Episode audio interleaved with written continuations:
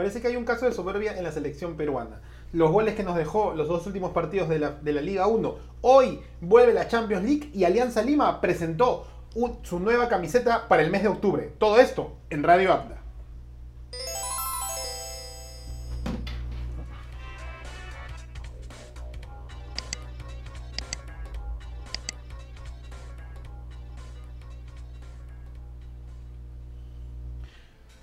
Hola gente, ¿qué tal? ¿Cómo están? Bienvenidos a Radio Abda. Hoy el tío Abda los saluda desde muy temprano, ni tan temprano, ya estamos a puertas nomás de una nueva fecha, de una nueva edición genial, la primera fecha y una nueva edición de la Champions League, ¿no? Como les habíamos comentado, justamente hoy vuelve el torneo de clubes más importantes de toda Europa, ¿no? Con muchos grandes partidos y con un mercado de pases que nos ha dejado tantas sorpresas que ahora es lo que solamente esperamos a ver cómo se sacan la mugre en partidos de los más importantes del viejo continente. Y justamente vamos a empezar con el programa de una vez con este temita, porque justamente hoy vuelve la Champions League y nos vamos en modo Champions League. Ahí está.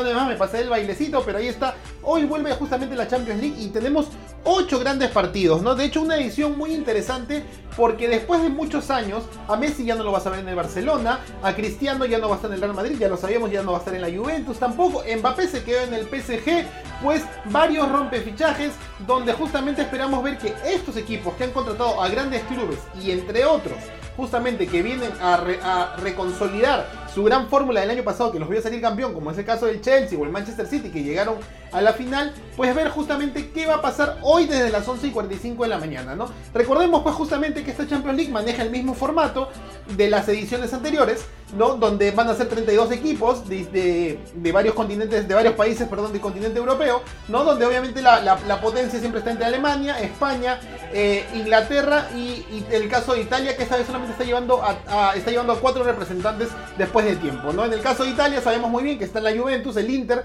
el Milan con Zlatan Ibrahimovic que regresa después de mucho tiempo, obviamente, ¿no? Y además también la Juventus que hoy justamente va a jugar ante el Malmo, ¿no? Y es que hay ocho grandes partidos que la gente lo vas a poder ver en las redes sociales, pero por ejemplo, hoy día desde muy temprano, 11 y 45 de la mañana, va a jugar en Suiza el Young Boys recibiendo al Manchester United, ¿no?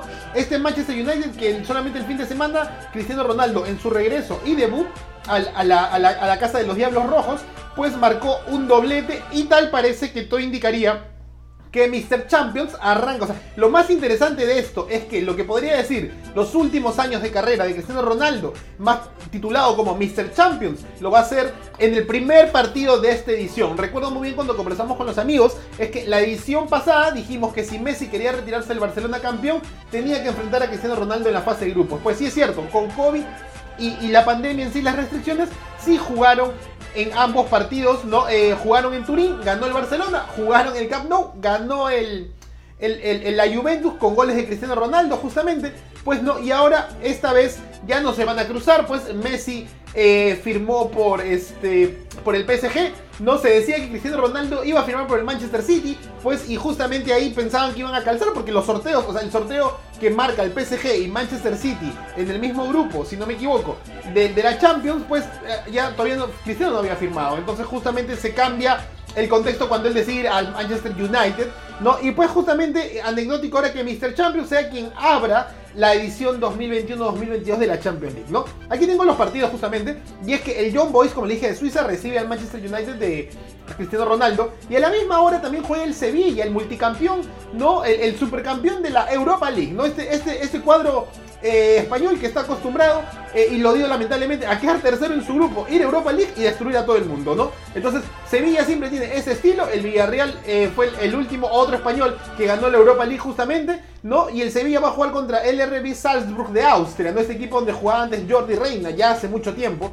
¿no? El peruano Jordi Reina, ¿no? Y de ahí 11 y 45 ambos partidos y a las 2 de la tarde arranca tal vez la carnecita. ¿Por qué la carnecita? Obviamente porque tenemos Barcelona versus Bayern de Múnich, gente. Barcelona versus Bayern de Múnich, partido del recuerdo que ganó 8 a 2 en este Final 8 que hubo en Portugal cuando la pandemia estaba en todo su apogeo, allá por agosto, julio, agosto del 2020, ¿no? Y se jugaron justamente los, los cuartos de final de este torneo, donde el Barcelona pierde 8 a 2 ante, ante el Bayern de Múnich y a la postre el Bayern de Múnich saldría campeón justamente de, de esa edición de Champions League en la final ante nada más y nada menos que el PSG de Mbappé y Neymar que no lograron pues alzar con su primera orejona al equipo parisino, ¿no? Bueno, tenemos Malmo Juventus, Malmo el equipo de Sergio Peña, el peruano Sergio Peña, ¿no? Uno de los convocados, o sí convocados por Ricardo Gareca, que sí está haciendo edición de Champions, ¿no? Y tal vez lamentablemente no esté porque recayó en la lesión que tuvo con el club sueco, ¿no? Al momento de jugar solamente el primer partido de las eliminatorias, luego fue descartado contra Venezuela, quedó totalmente descartado contra este, contra Brasil, pues se regresó antes a Suecia y veamos si es que tuviera minutos que no lo creo, pero el Malmo recibe a la Juventus, una Juventus con un nuevo equipo que empató, si no me equivoco, eh, no, perdón, o perdió contra el Napoli en, la última fecha de la Serie A, ¿no? Entonces esta Juventus con cuadrado, eso sí, pero con no tantos jugadores ya de renombre. Para mí, personalmente, que no sigo mucho en la Serie A y que más ubico a Juan Guillermo Cuadrado, no como los grandes valores que se mantienen en la Juventus de, Turín, pues no, este, me imagino que se ha reforzado. Y cuando Pablo Dybala también, por ejemplo, va a estar. Pero obviamente es claro favorito ante el Malmo de Suecia, que ya ha sabido recibir a grandes equipos, como por ejemplo cuando jugaba Yotun, justamente recibió al Real Madrid, ¿no? Bueno, Chelsea Zenit, el campeón también debuta hoy día, el campeón defensor debuta hoy día ante el equipo ruso, ¿no? Me parece que un equipo accesible, ya teniendo en cuenta que anda jugando en Stanford Bridge, ¿no? Y luego viene obviamente también, todos estos partidos que te son a las 2 más, más tranquilos, justamente, en ese contexto, y ahí me han hablado con la música de la Champions, seguro me van a escuchar con la música de la Champions una vez más pues no, ahí este, mucho más tranquilo ese Dinamo de Kiev Benfica, ¿no? El equipo portugués de Portugal parte como favorito ante el equipo ucraniano, pero veamos cómo se es finalmente el Lille, el último campeón de la Ligue 1 de Francia, ante el Wolfsburgo, aquel Wolfsburgo que en algún momento tuvo en sus filas a Carlos Ascuez. Me da mucha risa a veces personalmente cuando veo tantos equipos donde han pasado tantos peruanos y la no perseverancia o también la falta de inteligencia para saber mantenerse en estos clubes pues hoy por hoy estamos disfrutando de ligas como la árabe, ¿no? O como la tercera de Inglaterra, que igual son difíciles, ¿sabes? Más que nada la tercera de Inglaterra lo diría, no, pero que en un momento pudieron hacer presencia porque fueron ojeados y llamados para los equipos principales de estos hoy equipos Benfica, donde estuvo André Carrillo, o el Burgo, donde estuvo Carlos Ájuez, ¿no? Salzburgo, donde estuvo Jordi Reina. Eh, después tenemos, bueno, el Bayern, donde estuvo Paolo, donde estuvo Claudio en su momento, ¿no? Barcelona, no, bueno, allá hace mucho tiempo, ¿no? Pero ahí en otros equipos, ahí justamente, pues, eh, en un momento el Villarreal, donde estuvo Edson Flores, por ejemplo. ¿no? La, constancia de permanecer en Europa hoy por hoy sería importante para esta generación que busca jugadores también maduros, ¿no? Bueno, gente, esto ha sido un poco lo que hoy se viene en Champions League, ¿no? De hecho, sabemos un poco el tema este de la el esfuerzo eh, de varios clubes por hacer esto. Mañana hay más partidos, pero para mí los más partidos más interesantes. Bayern Barcelona, 2 de la tarde cerrado. Y el Manchester contra el Young Boys a las 11.45 de la mañana. O sea, dos partidos que tienes que ver sí o sí. Y por ahí puedes ver el Malmo de nuestro compatriota Peña, que tal le va al recibir a la Juventus, la vecchia señora de Turín. Gente, así está. Ahí está pues un poquito de lo que fue Champions League. Pero vamos a cambiar un poquito de tema porque vamos con el resumen de la liga. El resumen de la liga 1, que ayer cerró su jornada número 10 y justamente tiene a Universitario que ganó, 2 a 0 goles de Urruti y se la falló Cantoro malazo, pero después pudo arreglar la situación ganando 2 a 0 goles de Urruti y goles de Cantoro para ganar a San Martín y subir de puestos, subir de puestos obviamente y posteriormente también La Vallejo empataría contra el Sport Boys. El equipo Chemo del Salar, dirigido por Chemo del Salar, la César Vallejo, ganado 1 a 0. Después dos golazos, ¿ah? realmente golazos por parte del Sport Boys, pero que no sabe sumar de hace algunas fechas. ¿no? El segundo, la motoneta, Penco. Y finalmente, Santiago Silva marcaría el 2 a 2 final para sellar las cosas justamente, en, justamente ahí. No se olviden de suscribirnos siempre en las redes sociales porque somos Radio Abda y estamos en Radio Abda, Facebook, YouTube, Twitter, Twitch, Instagram y Spotify. ¿Cómo quedó la tabla justamente? ¿Cómo queda la tabla del torneo? La vamos a poner acá para que ustedes la puedan ver obviamente en pantalla. ¿no? Con respecto al torneo clausura, ¿no? Alianza Lima está puntero. Alianza Lima está puntero, le sacó 6 puntos a sus 3 seguidores. Melgar, Cristal, UTC. Ojo al dato, Cristal tiene un partido menos. Si gana su partido combinacional que va a jugarse en octubre, comienzo, cuando se esté jugando la selección una vez más, pues justamente en ese momento ahí podría alcanzarlo y ponerse a 3 puntos. Obviamente, como ha quedado la tabla del acumulado, Melgar UTC, su única manera de llegar al título nacional es evitando que Alianza campeone y obviamente ellos campeonando el clausura. ¿no? ¿Por qué les digo esto? Porque le han sacado 10 puntos de diferencia al tercer lugar. Cristal y Alianza yo podría decir que faltando en realidad solamente 8 fechas para que termine el torneo o 7 fechas para que termine el torneo. No, perdón, 8 fechas, sí, 8 fechas para que termine el torneo. Justamente ahí es donde hay por lo menos ya tres partidos perdidos. Así que quedan cinco fechas de diferencia que podrían alcanzarlo tanto Alianza aproximadamente como Sporting Cristal. ¿no? Y en ese lapso, pues justamente es donde creo que no van a lograr los equipos que están del, puesto 3 en el acumulado para abajo. ¿Por qué le digo esto? Bueno, solamente para cerrar, ahí vemos que la Victoria Universitario lo puso solamente en el puesto número 8. Está muy lejos de ese título del clausura. Pero de alguna manera, si vemos la tabla del acumulado que la estás teniendo ya en pantalla, vemos que Sporting Cristal, con un partido menos todavía, sigue liderando el el acumulado o la tabla general. ¿Qué quiere decir esto? Que Sporting Cristal, al haber ganado la apertura y estar líder en, o en los dos primeros puestos del acumulado, pasaría directamente a la final para revalidar o defender su título nacional. Alianza Lima está segundo. Si Alianza campeón del clausura, ahorita justamente, pasaría también a la final por tener el clausura y estar entre los dos mejores del acumulado, que es lo que dicen las reglas o las bases del, del torneo de este año, ¿no? Que es casi el mismo de todos los años. ¿Ok? Entonces, justamente bajo ese contexto, pues tenemos que pasarían ya una final directa entre Sporting Cristal y Alianza. Pero ¿qué les dije yo hace un ratito? Que Melgar y UTC, que están a 6 puntos, y todavía faltan en ese sentido, sí, pues, 8 fechas para que acabe todavía el clausura, pueden alcanzar o lograr este título del clausura y meterse como campeones de clausura a una primera semifinal, ¿no? ¿Por qué les digo esto? Porque tal parece, con 10 puntos de diferencia entre, entre Vallejo, que está tercero, y Alianza, que está segundo en el acumulado, pues está muy difícil que Alianza y Cristal se bajen de esos dos lugares ¿no? A menos claro que haya pues muchas derrotas o muchos empates o muchos equipos por competir. Lo que yo veo es que el torneo se va a poner lindo a nivel de competencia y obviamente irregularidad por varios clubes. Manucci era el gran líder hace más de cuatro fechas y hoy por hoy Manucci está siendo relegado al a la Copa Sudamericana, cosa que estaba apuntando en la clausura y en Libertadores en, en el acumulado. Hoy, tras la victoria de Universitario de Deportes y el empate de Vallejo, Vallejo mantuvo su puesto todavía en la Libertadores y Universitario se metió por un punto de diferencia sobre el resto con justamente una zona de Libertadores, cosa que es importante para el equipo Crema, con el regreso de Goyo Pérez, pues al, banco crema, ¿no? UTC, Manucci, Melgar y Cienciano hoy por hoy están en zona de Sudamericana, pero Ayacucho y Sport Boys están compitiendo, creo yo, por esa zona de Sudamericana y quién sabe, tal vez más allá, ¿no? Y justamente Alianza Universidad de Huánuco está un poquito más cerca de, de, llegar a esa zona, pero también hay que asustarse porque también está pegado, porque San Martín, Municipal, Cantolao y Sport Huancayo, pues están ya básicamente a nada y le respiran en la nuca los equipos que están hoy por hoy estarían descendidos o jugando un posible promoción del descenso, que son Alianza Atlético, que cayó ante Cristal en el fin de semana y se quedó en zona de promoción, que jugaría contra el subcampeón de la Liga 2 para ver quién se queda en la, máxima división, y Cusco FC, que ganó, es verdad, pero todavía está a un pasito más. Si quiere seguir, tiene que seguir sumando si quiere salir de esa zona, porque Cusco FC y Nacional hoy por hoy se irían a la segunda división, Así que eso es, ¿no? Eso es lo que tenemos para el de la liga justamente. Y vamos con otra pequeña presentación justamente hablando de la Liga 1. Y es que Alianza Lima presentó su para el mes de octubre. La camiseta morada, ¿no? Hoy por hoy como dicen la camiseta del Cádiz. No, mentira. Aunque sería bonito que el Cádiz para lo promocionar ahí abajo, ¿no? Ahí está. Alianza Lima, equipación número 3 que comenta, que tiene equipaciones. La verde, la segunda, la blanca, la la primera, obviamente. Y esta es la número 3 presentada justamente por el cuadro de Alianza Lima. Y está muy bonita, seguro los precios en modo Nike pues estarán aproximadamente entre los 199 y 299 soles, ¿no? Sin publicidad, ¿no? Y sin promoción, sin promoción obviamente sin patrocinio, la camiseta de Alianza Lima, muy bonita. De hecho, un, estilo de que Alianza ya viene manejando a, colores sobrios, ¿no? Color neutro en la camiseta, como lo manejó el color negro, y, el, el, el, insignia, el escudo verde, ¿no? Ahora lo maneja con colores morados, ¿no?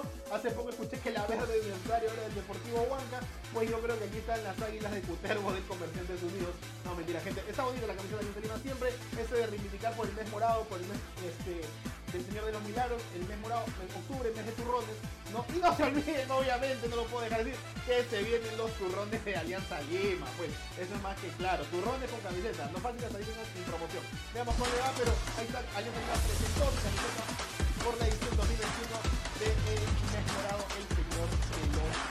Bueno, gente, vamos cerrando ya este nada de tiempo, pero tenemos una notita muy especial con respecto a la selección peruana, gente. Parece que hay temas de indisciplina en la selección peruana, pero más que indisciplina, soberbia, gente. ¿Qué es lo que pasa, no? Que los últimos exabruptos que ha tenido justamente Renato Tapia con el Chorri Palacios y con unos periodistas del medio local hace entender que Renato Tapia está que se cree este título que ciertos canales y ciertos medios de comunicación deportiva le están haciendo creer. Tapia no juega mal, Tapia juega bien, Tapia está educado al estilo europeo porque desde muy joven jugó en Europa. ¿No? Desde que se fue del Sten Bentín al Feyenoord de Holanda ha tenido ese crecimiento, lo cual es sí, pero parece que le están haciendo creer algo que todavía no se ha ganado. Recordemos personalmente que Tapia juega en el Celta de Vigo, ha jugado en el Feyenoord de Holanda, un equipo grande o en todo caso eh, histórico de Holanda, pero luego se pasó al Tenti y al Willing, equipos muy chiquitos de, la liga holandesa, ¿no? Entonces, obviamente se hace entender que, que quiere tener la última palabra en todo, tanto así que leyendo su padre justamente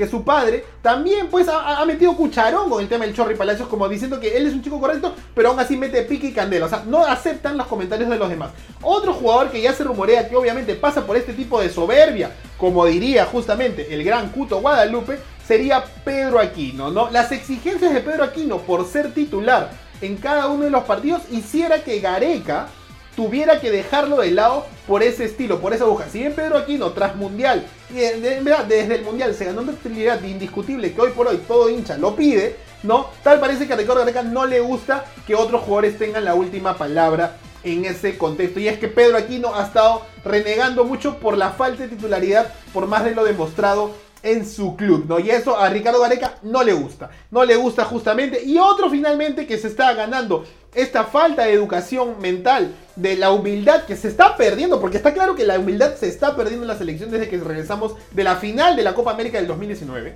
No, es Anderson Santamaría también, que desde el momento que ha estado este, Santa María justamente dice también habría variado su comportamiento, ¿no? Sobre todo cuando Ricardo Gareca le da la confianza, dicen los medios, no para ser titular. Eso genera que tenga actitudes eh, soberbias en el campo que no acaban de costar los goles justamente, ¿no? O sea, parece que se ha llenado de, se ha, subido más del nivel que Anderson Santa María tiene y que la confianza en su humildad en primera instancia Ricardo Gareca le dio la confianza. Entonces tenemos tres casos de soberbia que están pasando factura en la selección. Uno de ellos no está convocado, tal vez porque fue el primero, y dos de ellos, que parece por un tema más de argolla o mayor compromiso, se están dejando llevar por esos éxitos que muchos medios de prensa están hablando, ¿no? Justamente, y pues no, se están, no están viendo las cosas más, con más claridad. Ojo al dato, señores, de la selección peruana, no le hemos ganado a nadie, solamente hemos quedado subcampeones y clasificado al Mundial, pues en modo de repesca, tampoco es que hayamos clasificado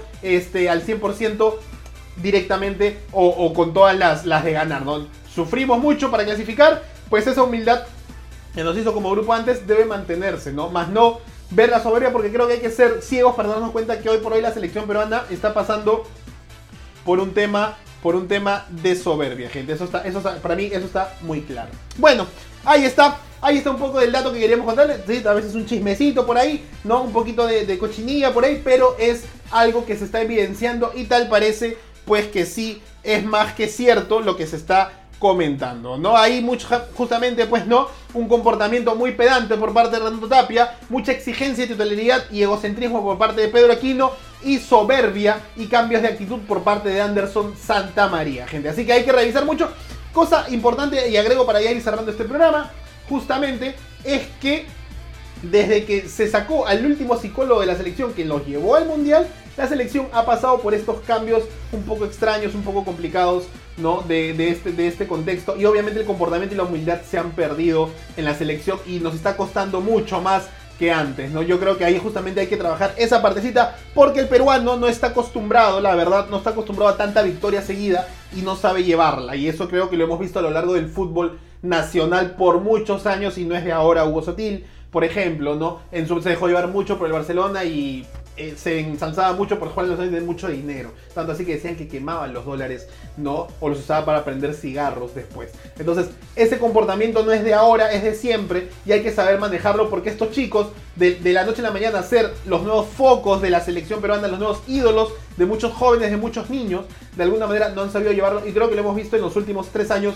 este pequeño contexto pues de, esta soberbia, como dice el Cuto Guadalupe, de esta soberbia que hay que, hay que, hay que eh, destruirla completamente y volver a la humildad que nos ha identificado, ser sumisos y tranquilos al momento de saber hablar y qué cosas decir. Y no dejar que tampoco nuestro círculo o el círculo que realmente tú ves o te comunicas o crees que te gusta es mermelera aprobando ciertas actitudes o ciertos errores. ¿no? Hay que tener mucha más franqueza y claridad. Bueno, gente, este fue Radio Up del día de hoy. Nos, nos, vemos el día de mañana para saber qué dejó la Champions League con muchos grandes partidos. ¿no? Y mañana también hay más partidos, de hecho. ¿no? Y además también vuelve otro, otros temas del fútbol que siempre te tocaremos aquí en Radio Up. Por eso, no te olvides de suscribirnos en las redes sociales porque estamos en Facebook, YouTube, Twitter, Twitch, Instagram y Spotify. Si ya no quieres ver este lindo cacharro y solo escucharnos, pero te pierdes todas las imágenes que compartimos para ti en las redes sociales. Un abrazo para todos, un gran abrazo de gol para todos. Se despide el tío hasta el día de mañana. Chau, chau, chau.